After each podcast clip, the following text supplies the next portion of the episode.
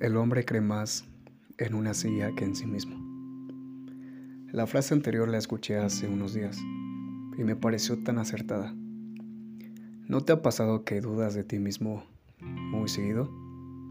De las decisiones que tomas e incluso más de las decisiones que no tomas?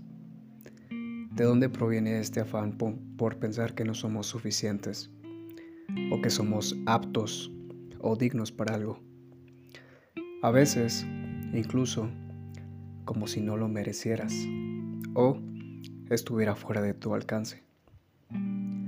Hay una entidad dentro de nosotros, una voz interna, que toma protagonismo cuando estamos frente a una decisión o simplemente esta voz rige nuestros pensamientos y acciones de cada día. Sabotea nuestros sueños, metas y nos paraliza. Nos cuenta historias irreales sobre lo que podemos lograr. Le gusta la comodidad. Le da miedo saltar al vacío. Renunciar. Le aterra el cambio, ya que se alimenta del confort y la seguridad, los cuales son sentimientos primitivos que nos protegían hace muchos años de peligros externos. Ahora hemos salido de las cavernas y hemos, conquistado el y hemos conquistado el mundo. Sin embargo, ¿te has conquistado a ti mismo?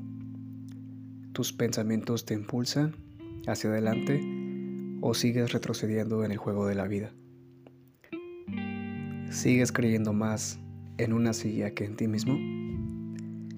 Hace falta que te la creas. Cualquier cosa. ¿Quién dijo que no?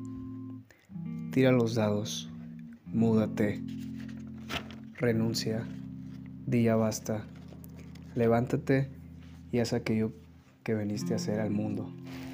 Conócete, cree en ti. No hace falta decirlo, pero nadie creerá en ti más que tú mismo. Eres luz, esperanza, materia viviente.